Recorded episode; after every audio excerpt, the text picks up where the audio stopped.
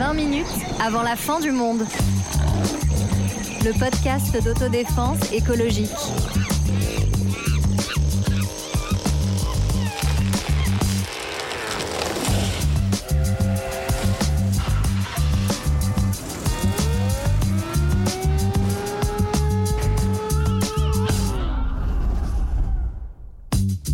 Bonjour, bonjour. Pour ce premier épisode spécialité, on prend le large. Nous allons vous parler des croisières. Mais ne bouclez pas tout de suite votre valise. Attendez encore un peu. Nous allons décrire ce qui se passe dans cette manière de voyager. Bienvenue à bord du paquebot 20 minutes avant la fin du monde. Au poste de pilotage, rivé sur les ordinateurs, refaisant les calculs et nous situant sur la carte, nous retrouvons Marlène. Salut En cuisine, essayant de remplacer les steaks surgelés évidemment par des aliments végétariens, c'est Sonia. J'ai tout jeté par-dessus bord. Installée au bar royal du navire, soignant la carte La des chance. cocktails, c'est bien sûr Sarah. Et oui, c'est pour qui le spritz? Ah, on va voir ça. Bienvenue à toutes les trois. Euh, ça va pas d'iceberg à l'horizon Non, ça a l'air d'aller. De toute façon, on ne sait pas vraiment s'il en reste. Alors, est-ce que vous avez déjà fait ou eu envie de faire une croisière? Bah oui, avec, euh, avec Leonardo, justement. Ah. Moi, j'avais hyper envie, quoi. Bon, sans la partie naufrage, bien évidemment. Ouais. Mais euh, Si on peut éviter de mourir. non, mais euh, sans rire, en fait, euh, il y a un côté euh, un peu attraction-répulsion, je trouve, dans la croisière où euh, je pense que ça. Enfin, en fait, c'est un peu, je sais pas, comme Dubaï, tu vois, où je détesterais, je pense, y aller, y être. Mais je serais fascinée de voir vraiment à quoi ressemble euh, l'intérieur d'un paquebot. Toi, Voilà. Sonia, tu as eu envie de voir euh, l'intérieur d'un Euh, paquebot? bah non, moi j'ai le mal de mer. Ah oui. Ah, je suis- Donc- Mais je suis pas sûre que tu l'as sur un aussi Alors grand bateau. peut-être, mais euh, les rares fois où je suis montée sur un bateau, bah j'ai vomi. Bah moi j'ai j'ai aussi le mal de mer, mais je pense que sur un gros bateau comme ça, encore une fois, tu l'as pas trop. Et moi je suis un peu comme Marlène, j'ai jamais fait de croisière. Euh, je pense que je n'en ferai jamais aujourd'hui, mais pendant très longtemps et notamment petite, bah vraiment, euh, ça, je sais pas, ça m'attirait. Je trouvais ça fou. Euh, T'es sur, enfin, et en plus moi j'adore la mer. Alors on va revoir que être sur un paquebot, euh, c'est pas ça, forcément être en la contact Voilà. avec la mer, mais euh, ouais, j'étais, j'étais complètement Ça faisait fascinée un peu par ça. aventure, quoi. Bah ouais. Alors, on va se promener dans les coursives, sur les ponts, dans les cuisines, aux escales. On va déplier tout ça. Du coup, Antoine ne nous a pas raconté Voilà, c'est alors quel type j'ai- de croisi- T'es croisière, croisière. ouais. Alors, j'ai une carte de, de fidélité à la Royal Caribbean. Bah, voilà, non, je n'ai non plus jamais fait de croisière, mais effectivement, il y a quelque chose de de- de- d'un peu incroyable quand on voit euh, tout ce que, enfin, ces espèces de villes, de villes flottantes euh, et qui posent un, un certain nombre de problèmes. On va le voir dans cet épisode, mais peut-être en commençant par euh, l'histoire euh, des croisières, destination euh, l'histoire Marlène. Ouais, bah en fait, euh, la croisière, tout- c'est tout simplement un moyen de se déplacer, de voyager au départ. Donc c'est pas de, juste de voya- un, de voyager léger. voilà, c'est pas juste un, un- comment dire un loisir. hein. En fait, c'est c'est né notamment avec les traversées transatlantiques et c'était surtout à destination des migrants, des travailleurs, donc plutôt de personnes pauvres qui euh, allaient vers euh, le pays de leurs rêves, les États-Unis. Ouais. Et, et avec euh, au, au milieu d'eux quelques voyageurs, mais bon, à une époque où le tourisme existait, existait très peu. En fait, la croisière, c'était un peu comme la continuation du chemin de fer qui s'est développé au 19e pour euh, poursuivre et traverser l'océan jusqu'à ce qu'on invente euh, quelque chose qui permette de traverser l'océan bien plus vite. Mais est-ce qu'on appelait ça des croisières? Bah, je crois que oui, quand même. Tu vois, on parlait quand même de, de paquebot, de croisière. Et après, aujourd'hui, c'est vrai que ça a une acception vraiment de, de loisir, mais, euh, mais oui. Mm. Oui, parce que ce qui est intéressant dans la croisière par rapport au simple voyage, c'est que la croisière, c'est le simple, enfin le fait même de se déplacer Ouais. devient le voyage. Oui, Ouais, exactement. Et oui, comme tu dis, Marlène, euh, dans à la fin des années 50, on va avoir les premières liaisons euh, aériennes entre les États-Unis et l'Europe. Et donc, forcément, ben, les, les traversées transatlantiques vont dégringoler, puisqu'on a un moyen beaucoup plus rapide d'aller de, de l'Europe aux États-Unis. Euh, et donc, euh, on, va, on, va, on va imaginer euh, quelque chose de nouveau, finalement, pour, pour ces gros bateaux. Et un Bah, contexte qui change dans les années euh, 1970. Ouais, c'est ça. Bah, en fait, on se situe donc au moment qu'on a appelé les fameuses 30 glorieuses. Euh, Alors attention, hein, 30 glorieuses, je préfère toujours le dire, mais 30 glorieuses, pas pour n'importe qui. hein. Et Euh, pas ça- pour tout le monde. Voilà, pas pour tout le monde, clairement, mais c'est sûr que à cette époque-là, et notamment dans les pays occidentaux, les classes moyennes euh, connaissent une, un augmentation du, une augmentation du pouvoir d'achat vraiment importante, et on va avoir une démocratisation de certaines pratiques, et notamment les pratiques touristiques qui ne concernaient que les élites. Et donc, on va remettre au goût du jour la croisière dans les années 70, avec l'idée d'aller faire une expérience justement de la mer, avant tout, au début, et donc euh, voilà l'idée de pouvoir euh, traverser l'océan, le voir, tout en faisant des escales, et donc en découvrant à la fois le patrimoine naturel de l'océan et le patrimoine culturel des escales. Et puis aussi un attrait très fort pour le soleil. On l'a vu dans cet épisode croisé avec EPO sur le surf, où tout à coup, euh, euh, les, à la fin du début du XXe siècle, après la, la- la Première Guerre mondiale, on se prend euh, euh, d'amour pour la plage, pour la mer. Et donc effectivement, là, on Mm. va pas simplement consommer le soleil, la plage à côté de chez soi, mais on va la chercher loin de chez soi pour pouvoir la consommer à toutes les saisons. Avec des, et avec des, justement dans cette recherche de soleil, des régions qui sont, qui sont ciblées. Alors il y a bien sûr euh, les Caraïbes, la Méditerranée, euh, mais aussi Et de plus euh, en plus l'Asie Ouais, aujourd'hui. ouais. Alors Et- tout ça a un coût. Euh, un coût, c'est euh, finalement euh, combien, combien ça, ça coûte de. Alors, combien Sarah? Alors, Agence combien de voyage. combien Non, alors, on estime que le coût moyen, c'est de 120 euros par jour et par personne, tout compris, donc euh, logement, nourriture. et donc, ça va devenir accessible pas à tous, pas aux classes les plus populaires, mais en tout cas aux classes moyennes, avec l'idée d'une promesse de, de luxe et qui va être aussi diffusée par, euh, ben, par exemple, une série télé très célèbre, La Croisière s'amuse, Ouais. qui va être diffusée de 87 à 97. Euh, et puis moi, quand même, sur mon envie de partir en croisière, je regardais une série quand j'étais petite. Je ne sais pas si vous connaissez, ça s'appelait Classe Croisière. Ah, connais mais oui. Moi non plus. Classe croisière. C'était des Ça- étudiants, des lycéens qui Oui. avaient cours, mais sur, une, sur, Sur un, un bateau. bateau et qui faisaient le tour du monde. Et j'ai découvert, parce qu'en fait, je ne me souvenais plus du nom. Donc, je suis allée chercher pour cet épisode. Donc, elle, elle a été diffusée à la fin des années 90 et c'était avec Ryan Gosling. Voilà Waouh. pour, les, pour les anecdotes série. Et alors du coup sur cette dans cette euh, série c'était des jeunes sur les bateaux parce que quand même en vrai c'est beaucoup de retraités Oui, qui partent en fait, C'est, ouais, croisière. 20% quand même des clients qui sont des retraités. Mais euh, tout ça pour dire que quand, quand on disait voilà 120 euros par jour, ça peut paraître beaucoup, mais euh, c'est vrai qu'à l'échelle d'une année, c'est ça reste quelque chose d'accessible pour par exemple une semaine de croisière, euh, 10 jours de croisière euh, pour euh, pour beaucoup de gens. Euh, et, euh, et du coup, c'est un marché qui a littéralement explosé puisque euh, en 1990 ça concernait 4 millions de personnes et 30 millions en 2019 Ouais, c'est- c'est donc fou voilà comme c'est- augmentation. c'est vraiment euh, énorme Alors sur le sur le coût, c'est- c'est enfin tout bien sûr. Est-ce que c'est cher ou pas cher, c'est relatif. hein, ça Bah dépend euh, combien bien on gagne. on gagne tous les mois, ça c'est pas une révélation. euh, mais moi j'ai fait, j'ai- j'ai fait mon petit calcul quand même parce que je me suis dit eh bon et pourquoi pas après tout? Euh, et donc ça fait quand même 1680 euros. Euh, pour la semaine, Ouais. pour un couple. Si on Ouais. part avec Mm. euh, son compagnon Ouais. euh, ou un meilleur pote, voilà. Mais tu du- dépenses plus rien sur place. Non, au Ah, contraire. justement, Ah, merde. parce oui. que euh, il y a évidemment des choses qui sont prises en charge. Il y a un reportage que j'ai vu euh, sur euh, pour me projeter un petit peu dans les paquebots. euh, faute d'y aller, j'ai regardé euh, de- des documentaires et euh, il y a quatre euh, copines qui euh, s'offrent un séjour euh, sur un paquebot. C'est le premier soir au restaurant. Euh, elles ont la carte, mais elles sont très embêtées parce qu'elles n'arrivent pas à savoir en regardant la carte ce qu'il y a de compris dans leur forfait et Ah ce qui ouais. Va leur coûter en Ah, plus. ouais, Bah, je suis- et je suis Une sûre que je dois avoir- gigantesque machine à faire sortir du cash. hein, quand Bah même. oui, c'est ça, parce que moi j'imagine très bien, enfin j'en suis pas sûre, mais j'imagine très bien la croisière où tu as des cours de sport collectif, mais si tu veux, tu peux prendre le petit cours en plus, où tu as l'appareil qui lui est payant, etc. Et donc, Et le beau coach. ouais, ça c'est ce qu'il y a de mieux. Non, et puis en plus, dans les croisières, aujourd'hui, tout est fait pour rester le plus possible sur le bateau euh, et pour pouvoir dépenser le plus de pépettes sur le bateau euh, et pas à l'extérieur du bateau. Mais on- Bah je oui, crois qu'on reviendra dessus après. Oui. Alors, ouais, on va justement revenir sur bah, le- le- l'endroit euh, physique. euh, voilà, on va parler quand même du, du bateau euh, en tant que tel. Bah en fait c'est ça qui est incroyable, c'est que euh, d'un d'une croisière qui était juste un moyen de déplacement à une croisière qui était où l'idée c'était justement bah, que que c'était comme un beau voyage d'exploration. En fait maintenant la destination, enfin en tout cas c'est comme ça que c'est pensé par les grandes compagnies. La destination c'est le paquebot. En fait voilà donc on vend le paquebot et tout ce qu'il va y avoir dessus. Alors c'est quand même incroyable. Euh, vous conseille d'aller jeter Ah, un œil. c'est- La liste Mais en des fait, il y a euh, des piscines, des théâtres, des murs d'escalade, des golfs. J'arrive même pas à savoir comment c'est possible. Des tyroliennes. Casino, patinoire, tyrolienne, restaurant, boutique, une vague de surf, un jardin luxuriant.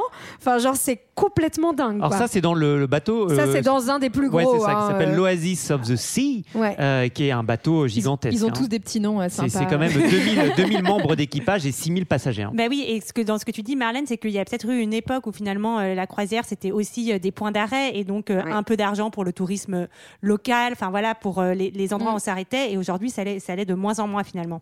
Et ces bateaux que tu décris, c'est des bateaux qui sont aussi construits quelque part, notamment Oui. en France et à Saint-Nazaire. Ouais. Euh, et donc, c'est des bateaux qui sont aussi des filières économiques pour Bien sûr. certaines régions. Exactement. Mais en fait, voilà, c'est vraiment, faut comprendre qu'on vend, euh, enfin, c'est comme une, une bulle fermée hein, de divertissement où en fait, ce, qui va être vendu, c'est l'idée d'arriver de poser ses valises parce qu'il y a, a l'idée de quelque chose de très sécurisant, qu'on confortable, où on oublie tout, il n'y a plus aucune obligation du quotidien, euh, voilà, on n'a rien à penser, tout est sur place. Un peu, en fait, c'est vraiment le modèle des- du club de vacances, hein, du club Med, où on a toutes les activités, toutes les consommations sur place, et tout va être fait pour faire, que, faire en sorte que euh, bah, y ait de moins en moins d'escales, quasiment aussi, et pour que, en fait, ce qu'on recherche, c'est juste à rester sur le bateau, quoi. Donc Ouais, c'est un club qui bouge. hein. C'est vraiment. Non, mais c'est vraiment. Euh, enfin, ça ressemble quand même vraiment Oui, à non, ça. C'est vraiment en fait le fantasme de l'île isolée du monde. Enfin, Ouais. c'est euh, je pars en vacances, j'oublie tout, je, je sors du monde pour être dans un- Ouais. une espèce de parc d'attractions euh, sur l'eau là, mais euh, sans surtout se confronter à la réalité du monde. Et moi, par exemple, ça m'a ça m'a toujours beaucoup impressionné. Mon, mon père, sa boss, qui était une américaine, qui était très au cadre dans une entreprise du numérique, Ouais. toutes ses vacances, c'était à Disney et sur la croisière. Disney Cruise. Ah ouais, Disney non, Cruise avec les personnages. Disney. Et je crois d'ailleurs que. Mais les personnages Disney. Ah, c'est vraiment, c'est, euh, c'est terrifiant. Enfin, c'est c'est terrifiant. en vrai. Non, mais c'est- ouais. Non mais c'est ça, J'imagine le matin, tu sais, tu sors un peu la tête euh, Ouais. un peu fatiguée, et là t'as Mickey dans le couloir. Non mais c'est ça, c'est vivre, vivre dans le rêve, quoi, en dehors du monde le plus total. S'ils pouvaient avoir une bulle au-dessus d'eux qui mimerait euh, un soleil permanent, ils le Après, feraient. Quoi. après, on peut le comprendre aussi d'avoir envie de, de décrocher de tout. Hein. Oui, tu peux décrocher de tout. Mais c'est vrai que moi, par exemple, ça m'angoisserait l'idée quand même d'être avec euh, 6000 personnes sur une espèce de ville géante pendant, pendant une semaine. Alors, du coup, je formule une hypothèse, mais alors sans aucune rigueur euh, scientifique, c'est que, en fait, ça me fait penser un peu au casino aussi, parce qu'au casino, en fait, on doit pas voir le monde extérieur pour être euh, bah, pris dans euh, la frénésie, euh, dans la frénésie du jeu. Là, il y a quand même, on voit bien sûr le monde extérieur parce qu'il y a les coursives, la mer, etc. Mais la mer devient le- tellement lointaine, euh, à part, Ouais. euh, tu vois, tu le disais, il y a de moins en moins En d'escales. fait, il faut aussi le comprendre, ça, même dans la manière dont on construit les bateaux aujourd'hui, euh, il y a de moins en moins, il y a de plus en plus de ponts qui sont en fait euh, encastrés par d'autres euh, murs, d'autres ponts, etc. Et où en fait, la- même la mer est de plus en plus lointaine. Finalement, c'est quelque chose qu'on voit de moins en moins sur ces gros paquebots, ce Mais- qui est incroyable. Mais moi, je pense vraiment dans- que, euh, ce- et ce que disait Marlène, hein, ce que tu vas chercher aussi, ben, c'est justement dans ce truc tout compris, cette, cette, un peu cette liberté d'esprit où en fait on t'enlève toute charge mentale. euh, en, ta- en- en entrant sur ce bateau, tu, ne- voilà, tu ne penseras plus à rien et tu es pris en charge à 100%. Et je, peux comprendre cette envie d'être pris en charge à 100%. Mais tu, tu vois, alors là-dessus, moi, je je suis pas si sûr que ce soit le cas. C'est-à-dire que je peux comprendre que tu en aies l'envie, mais je pense que dans l'expérience, pareil, dans un reportage que j'ai vu, euh, on suit bah, des vacanciers qui arrivent dans un, dans un de ces bateaux géants, et en fait, c'est tellement grand que ces personnes sont désorientées. Sa- à savent pas où sont les activités, etc. Donc, à un moment donné, peut-être aussi que le fait bah, de, de, de payer, on te dit c'est le ta semaine de l'année, euh, le moment Mhm. détendant, etc. Aussi que c'est peut-être en partie une histoire que tu te racontes et que peut-être aussi il y a des effets de, de stress, de désorientation, euh, de, de voilà de lassitude euh, qui peut Faut se- qu'on aille qui le se- essayer pour, Voilà. euh, On a été pour le dire. Bon, t'as ouais. vu clair dans mon jeu, Marlène. C'est ça que j'essaie de pousser depuis tout à l'heure. En vous écoutant, je suis en train de me rendre compte que tu peux partir en croisière et ne même pas avoir vu sur la mer. Ah oui. Et c'est horrible. Non, Non, mais t'imagines c'est- T'as le mal de mer et tu vois pas la mer. Il, y a des il y a des cabines sans sur certains Ouais, ouais, sans- bah oui, sans J'imagine que hein, c'est sans- plus accessible. Et surtout quand on parlait de cette bulle et de, de cette euh, voilà de cette euh, ce lieu fermé, c'est à tel point que désormais il y a euh, donc euh, les grandes compagnies cara- euh, les grandes compagnies croisières donc les plus grandes c'est Carnival et Royal Caribbean notamment hein. mais euh, par exemple Disney Cruise a carrément acheté des îles au. Bah- une île aux Bahamas qui Bah, s'appelle une île qui s'appelle en Castaway fait. hein. et donc, en fait, pourquoi aussi? Bah Pour euh, faire en sorte que tout l'argent, euh, même qui va. Qui en fait, il y a 1% seulement des recettes hein, qui, qui sont. Enfin, de, de- du coût des croisières qui va à l'extérieur de la croisière pendant les escales. Bah, c'est aussi pour capter cette, cette part de marché. moula. Donc, en fait, c'est. Enfin, c'est. Voilà. Et ça, ça donne lieu aussi à des phénomènes de privatisation d'espace et de coupure totale, en fait, avec une quelconque authenticité, avec des populations locales, etc. Quoi. Donc tu es en train de nous dire qu'en fait euh, l'argent ne ruisselle pas. Il ne ruisselle pas. Toujours pas. Eh on, cher- on oui. cherche. hein. je cherche encore l'endroit où il Ouais, Alors, il y a autre les chose- islamo-gauchistes sont sortis. Eh oui, nous revoilà. Alors, il y a autre chose qui ne ruisselle pas, c'est, euh, bah, on va dire, euh, des, la, la justice sociale, j'avais envie de dire. Euh, non, pour parler bien Oui. sûr des conditions de travail, parce que Ouais, sur un bateau, euh, sur un paquebot, il y a bien sûr les personnes qui y voyagent et il y a aussi tous les membres d'équipage avec des postes de métier qui vont de la laverie aux cuisines, euh, à l'entretien, à la réparation, etc. Bah oui, ça je savais pas du tout, mais apparemment donc le secteur ma- maritime est pas est très peu réglementé et donc euh, notamment il n'y a pas de minima de salaire euh, ou d'heures sup ou de jours de congé euh, et donc euh, bah on peut payer une misère euh, les gens qui, qui viennent travailler pour nous. Ouais, ce que je trouve dingue, c'est que apparemment, euh, selon d'où tu viens, tu es payé différemment. Donc, un personnel venant d'un pays du Nord peut avoir une chambre seule, va travailler 8 heures par jour, avec un salaire euh, qui peut aller jusqu'à 3000 euros par mois, tandis qu'un autre travailleur qui viendrait du Sud aurait une chambre partagée et un salaire moyen de 600 euros par mois pour travailler 14 heures par jour. Mais Et sans hein aucun jour de congé. hein. En général, c'est des contrats Ouais. de six mois. Alors ça, bon, pour le coup, que tu viennes d'un pays riche ou pauvre, euh, c'est le cas à chaque fois. Donc c'est des enfin, vraiment des travaux épuisants et euh, ouais, et qui sont complètement, euh, enfin, inégalitaires. Et puis avec euh, ces pavillons de complaisance, comme on les appelle, donc c'est-à-dire qu'en gros ils ont un pavillon qui les rattache à un pays euh, n'importe lequel, puisque de toute façon ils sont sur les mers, et Mhm. qui leur permet en fait d'être totalement dédouanés des règles fiscales Ouais. et de travail euh, de- de- d'un pays. D'appliquer le droit du pavillon. Le droit, le tout do- simplement. Non, mais d'appliquer le droit du, Du pavillon, pavillon, en question. Oui, voilà. Non, Voilà. mais pour Mais- donner un mais exemple, voilà, par exemple, euh, Royal Caribbean, ouais. qui est une compagnie euh, américaine, enfin états-unienne, euh, ca- bah, quasiment tous ces navires sont euh, finalement euh, immatriculés dans d'autres pays, notamment des pavillons de complaisance, et notamment par exemple au Panama, où il y a quasiment aucune réglementation euh, justement sur les salaires, etc. Oui. Ce qui est le cas aussi, euh, on peut faire une petite parenthèse sur les yachts, Voilà. très souvent. Ouais, Voilà. Bien donc c'est pas le meilleur endroit pour le droit du travail. Alors l'épuisement, euh, l'épuisement, euh, l'épuisement des travailleuses et travailleurs, euh, même si certaines et certains dans ces boulots bah, vont gagner un meilleur salaire, mais voilà, tout ça c'est c'est quand même des expériences qui sont euh, rudes euh, sur le plan du, du droit du travail. Euh, et il y a autre chose qui était épuisée, c'est en fait euh, bah, les, ressources liées à la surfréquentation euh, touristique et à la pollution que ça génère. Ouais, bah alors euh, donc en fait il y a différents types de pollution qu'on peut différencier. Donc celles déjà qui vont se faire à terre, euh, notamment bah, une, pollution dont on parle pas forcément tout souvent, mais la pollution, la pollution paysagère, puisqu'en fait euh, ces, paquebots sont absolument gigantesques. Ça a posé beaucoup de problèmes, par exemple à Venise, où en fait les paquebots sont plus hauts que la basilique Saint-Marc. Alors maintenant ils ont plus le droit d'arriver jusque là, mais jusqu'il y a deux ans ils avaient le droit d'arriver donc jusque jusqu'au Lido, hein, donc cet endroit très prisé euh, de, de Venise. Et en fait, il- bah, quand on regardait la basilique, on voyait les paquebots derrière. Enfin, ce Bah, qui est je sais pas si vous vous rappelez, il y a eu un accident en 2019, euh, un paquebot qui a en fait heurté euh, le quai euh, à Venise et qui a semé euh, Ouais. la panique. Et au-delà donc de ce- ce- cette pollution paysagère, en fait, ça va apporter euh, un- une énorme quantité de tourisme en un temps très très court. Et donc, euh, même si dans la masse de tourisme, ça reste pas forcément euh, un pourcentage si élevé, ça va quand même faire de la surfréquentation, des bouchons, etc. euh, sur euh, un lieu euh, très touristique. Ouais, et puis bon, que beau, ils roulent pas euh, à l'oxygène, Ah, c'est dommage ça. à l'amour et à l'eau fraîche. Non, ils roulent euh, bah, au fuel. Euh, donc le fuel, c'est un déchet du pétrole qui est extrêmement polluant et qui est même interdit pour les voitures.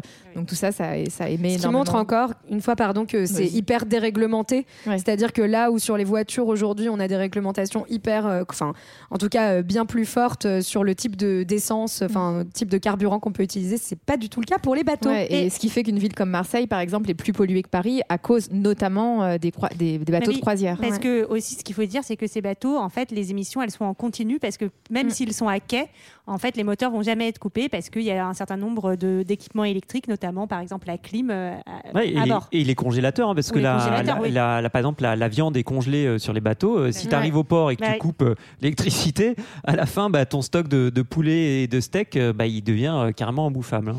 Oui, et pour vous donner quand même un chiffre, la Carnival Corporation et toute sa flotte expulsent 10 fois plus d'oxyde de soufre que l'ensemble des 260 millions de voitures en Europe en 2017. C'est quand même dingue. Ouais. Et on parle, enfin, pour donner une idée, hein, je crois que c'est une soixantaine de navires. Ouais. hein. Ouais. C'est, enfin, voilà, donc c'est Alors, vraiment très. Tenez-vous bien, accrochez-vous euh, Alors ils sont très très gros, mais bon. Euh, Accrochez-vous euh, sur, le, sur le pont parce qu'il n'y a pas que l'oxyde de soufre hein, qui est expulsé euh, par euh, les, euh, les paquebots. Euh, Il y a d'autres choses. euh, on peut quand même parler des, des déchets, notamment euh, plastiques. Bah oui, de toute manière, euh, bah, les déchets plastiques et de carburant en mer, mais aussi, bah, bien sûr, euh, les, les eaux usées qui vont être générées. Parce que les gens, ils font pipi et caca sur le bateau. Bah, 6000 personnes, fait pas- euh, ça fait même beaucoup. 8000 avec les membres d'équipage. Non, et- Ça fait pas de l'engrais pour euh, les fonds marins, non, ça marche Bah, pas comme en ça. fait, bah, en fait, pas vraiment, mais ça va avoir des- donc vraiment des impacts importants puisque euh, ça va, euh, ça, va ça va menacer la biodiversité, ça va menacer les récifs coralliens et ça peut participer justement à quelque chose qu'on a déjà rencontré quand on a parlé des algues vertes,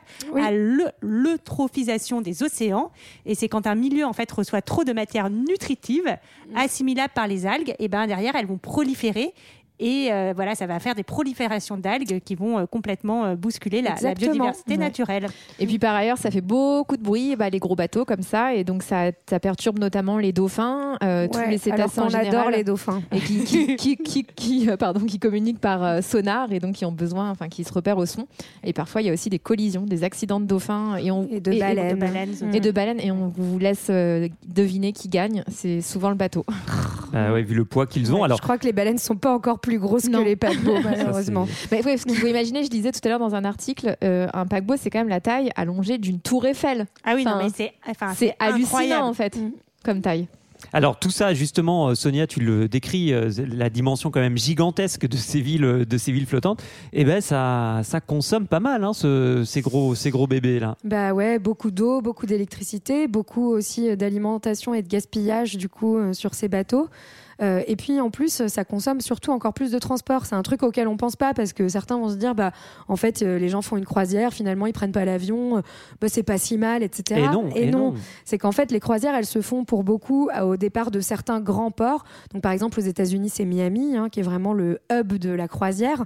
Et en fait, ça ne se substitue pas à l'avion. C'est-à-dire que les gens prennent l'avion pour aller dans le port de départ, faire le cro- leur croisière, puis repartir. Donc, en fait, on, on multiplie finalement euh, les- le, le carbone et le- et l'empreinte carbone euh, du voyage, quoi. Et en plus, euh, on va essayer d'aller euh, partout.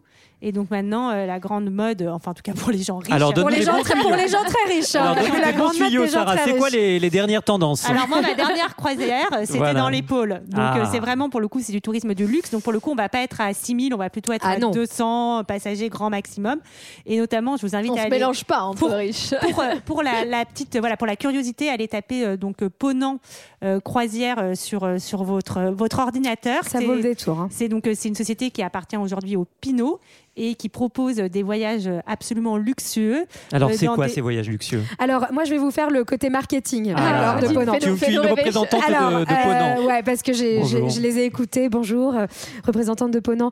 Alors, c'est vraiment aujourd'hui euh, un tourisme exceptionnel et vraiment important parce que c'est comme ça, c'est en voyant ce qui est en train de disparaître Ah oui. qu'on arrive à se sensibiliser à la question environnementale. Ah, en fait, Donc, il c'est faut comme, aller Bezos. voir pour, euh, pour Pour être comprendre. capable d'ensuite défendre l'environnement. Ah, Surtout quand on paye 50 000 dollars pour aller le faire. hein, je, je vous laisse imaginer, ça marche bien. Et qu'on imagine que ce ne sont pas les gens qui polluent le moins qui sont pas capables Ah bah. de se Mais permettre. donc, Sarah, en tout cas, les bateaux te plaisaient, j'ai cru Ah bah comprendre. moi je veux y aller mais j'ai pas l'argent.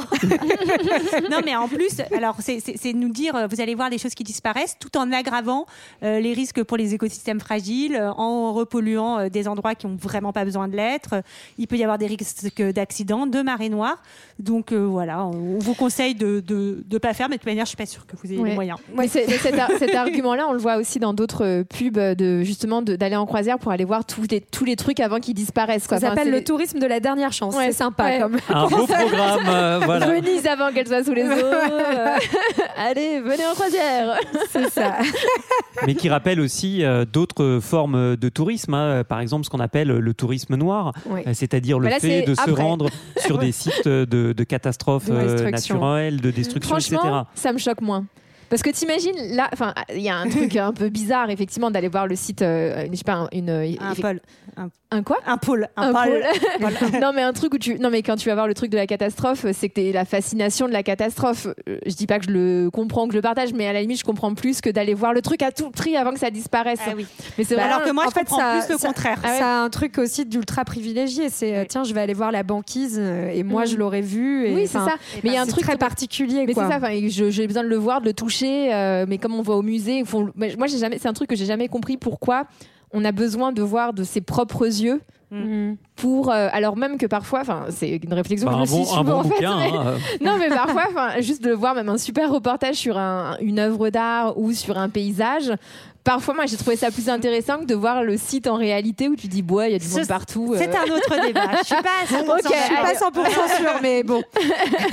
Alors parmi les autres, euh, les autres débats, il y a la question de, bah, de finalement de comment euh, les, les croisières en tant que telles peuvent, peuvent évoluer. Est-ce que euh, quand on parle de croisières euh, plus propres, est-ce que c'est encore une promesse bidon euh, pour Comme retarder euh, tout changement L'avion qui propre. marche, à- l'avion à pédale, ne faut pas y croire, Sarah, c'est pas tout de suite. hein. Ouais, moi, j'ai peur de- d'arrêter de, pédaler. hein. Alors, est-ce qu'il y a des, on peut transformer les, euh, les paquebots en pédalos, en pédalos géants Alors je ne crois pas. Enfin bon, en tout cas, les propositions, il y a quand même des propositions alternatives qui sont faites puisque bah, forcément euh, de plus en plus d'arguments euh, écologiques euh, se font contre la croisière et donc bah, comme tout secteur industriel et, économique, il essaye de se renouveler. Donc aujourd'hui, on propose notamment de propulser les bateaux au gaz naturel liquéfié. Alors, ce qui pose un problème parce que ça reste quand même une énergie fossile qui émet énormément de méthane. Donc, euh, on le présente aujourd'hui comme un peu la révolution de la croisière, mais qu'en est moyen une, quoi. Et puis, il y a l'autre possibilité, c'est en fait des, des croisières en électrique, quoi, mais euh, qui sont encore très peu développées bah, parce que euh, il faut des branchements électriques gigantesques dans les ports pour les maintenir allumés euh, quand Et on sait aujourd'hui comment est produite l'électricité, euh, Ouais. principalement dans les centrales nucléaires, dans, voire dans des centrales à charbon. Donc, euh, c'est pas forcément non plus Voilà. euh, giga génial. Oui, et puis après, c'est un peu le principe, j'ai envie de dire, presque des petits gestes à bord. On va traiter les eaux usées, on va faire un tri euh, des déchets euh, à bord. Voilà. on- Mais est-ce suffisant, les petits gestes, Antoine Non, mais après, ce que, je, Pas sûr. ce que, ce que je trouve le plus intéressant, c'est que à la fin, on peut avoir un, un regard un peu plus nuancé dans le sens où la croisière, bah, finalement, en fait, les croisières, ça représente 300 navires sur environ 60 000 gros navires qui circulent partout dans le monde pour euh, app- apporter notamment beaucoup des produits qu'on consomme, hein. c'est-à-dire moins de 1% des navires. Donc, euh, sachant que le transport maritime, c'est 18% des gaz à effet de serre. Donc, c'est 1% de ces 18%. On pourrait se dire, bon, finalement, c'est peanuts, enfin, on s'en Ouais. on Ah, s'en fout un peu, sauf que ça c'est à une échelle mondiale. Et là je vais faire la géographe. Si on change d'échelle, et bah par exemple à l'échelle d'une ville, comme- d'une ville comme Marseille, comme tu le disais, ou de Barcelone, ça crée des pollutions gigantesques, des maladies respiratoires. Enfin, Mm. et, et- et là c'est un vrai problème. Et puis surtout, il faudrait mettre, faut mettre ça au regard de ceux qui pratiquent la croisière. 1% pour un, un- un pourcentage qui est probablement bien, bien, bien, bien, bien inférieur. Donc en fait, ça c'est c'est juste des gens qui produisent beaucoup plus de pollution que la moyenne mondiale. Bien sûr. Mais là où tu as raison, c'est qu'effectivement, au regard d'autres personnes qui vont avoir des yachts gigantesques pour eux tout seuls, bon, bah finalement. c'est un peu le petit- covoiturage du yacht, quoi. Exactement. Donc c'est pas si pire. Voilà. Alors, qu'est-ce qu'on peut faire de tout ça? On arrive à la fin de, de cet épisode. Vous avez peut-être, euh, vous qui nous écoutez, euh, suspendu une commande de billets en attendant de voir sur quelle position nous, nous pouvions euh, atterrir euh, les uns et les autres. On le mettra Enfin, pas sur Instagram. Voilà, non, c'est la question, c'est ben, en fait, qu'est-ce que qu'est-ce qu'on fait à partir de, de ce constat? Est-ce qu'il y a des choses, par exemple, euh, Marlène a espéré du côté de la, la réglementation? Bah, en fait, voilà, le- l'espoir qu'on peut avoir, c'est qu'on mette de plus en plus de règles. euh, parce que, par exemple, il faut savoir encore. euh, Enfin, autre chose que j'ai trouvé euh, intéressante, c'est que, par exemple, les accords de Paris euh, n'incluaient pas les émissions du secteur maritime. Ce qui est quand même fou. incroyable, quoi, dans le, dans, le, dans le calcul des émissions de, de carbone. Euh, et donc, aujourd'hui, voilà, on peut espérer des avancées. Alors, il y a de plus en plus de zones, euh, avec, euh, de zones qui sont mises en place où on, avec des taux très faibles de soufre autorisés, donc qui obligent les navires à, à, voilà, à réglementer, à plus naviguer au fioul lourd. C'est le cas sur les côtes américaines ou canadiennes. Et puis il y a des réglementations un peu plus spectaculaires entre guillemets, comme euh, celle qu'il y a eu à Venise, où on interdit en fait que les bateaux de croisière entrent dans certains espaces, même si à Venise on peut nuancer aussi. En fait, ils ont plus le droit d'aller jusqu'au Lido, donc c'est-à-dire vraiment l'île de Venise, mais ils traversent quand même la lagune. Donc en termes de déchets et de pollution, ça reste fort. Quoi. Et puis il y a d'autres endroits comme Palma de Majorque qui a limité à trois paquebots par jour. Mm. euh, mais bon, enfin voilà, ça reste quand même. euh, Voilà, à titre personnel, moi j'aurais une position plutôt euh, Tranchée plu- plutôt euh, non mais euh, abolitionniste, c'est-à-dire que en fait, si on y réfléchit, c'est quand même les, les ces, ces paquebots-là, c'est un, on est sur un loisir. Alors, je crois que ça a été clair quand même dans, Mm. dans, dans tout ce qu'on s'est dit. Il s'agit pas de dire que les personnes qui sont sur, bah, qui font ces voyages-là, sont bah, des coupables, voilà, qu'on les, qu'on se moque de ce dont elles ont envie de faire. Non, c'est, et puis il y a un tout problème. est fait pour leur donner Voilà. envie de le faire. Bien sûr, voilà. je veux dire, c'est une industrie euh, avec euh, son, sa publicité, la valorisation de cette expérience, etc. Il y a un problème qui est quand même plutôt, euh, je trouve, global. C'est voilà, et pour moi, je pense que, enfin, on entre dans un, dans, avec les contraintes climatiques, dans une, une fin de l'abondance, et il y a des manières de voyager, des manières de se déplacer qui ne peuvent plus être envisageables. Oui, on rentre dans cette logique d'héritage et de fermeture euh, de ce livre dont on vous a déjà parlé dans un précédent épisode, où là, il s'agit de fermer Fermer certaines activités. euh, certaines activités, tout en accompagnant malgré tout euh, ceux qui, euh, qui en profitent aujourd'hui euh, Bah, les sur, sur le travailleurs, les travailleurs notamment à chantiers, Saint-Nazaire, les personnels etc. qui travaillent sur les, sur les bateaux. Et qui, qui en profitent de manière aussi relative dans la mesure où c'est quand même souvent des conditions de travail difficiles. Mm. Euh, par exemple, sur le chantier de Saint-Nazaire, les gens ont une espérance de vie inférieure au reste de la population. Et même si l'OMS attribue ça à la consommation euh, d'alcool et de cigarettes, on peut imaginer que peut-être, peut-être, Ouais, Ouais. il y sûr. d'autres causes. Moi, je serais un peu moins radicale. Alors, pourquoi pas interdire, par exemple, les croisières dans des, dans des zones euh, qu'on protégerait, notamment, par exemple, sur les pôles? Moi, j'interdirais les yachts, par exemple, individuels, avant d'interdire Ah, les ça, croisières. on est d'accord. Mais, mais alors Sarah, moi je te dis, euh, on peut toper pour les deux. Hein, euh.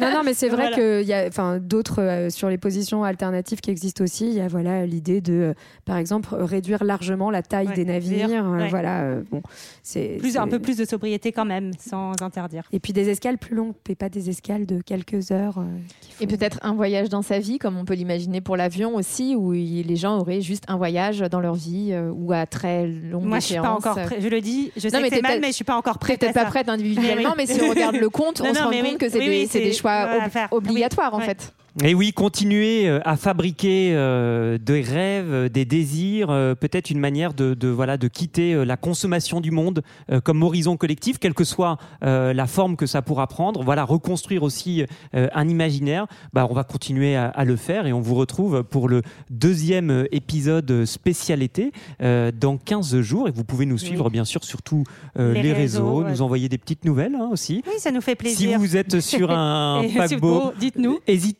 n'hésitez pas à nous le des dire. Photos. nous envoyer vos Voilà. Surtout de la vague de surf. hein. Voilà, ça exactement. m'intéresse. Et sur le mur d'escalade et la tyrolienne là sur euh, voilà si jamais voilà et vous nous raconterez Non, moi, euh, je veux une photo de Mickey. À très bientôt. à très bientôt Salut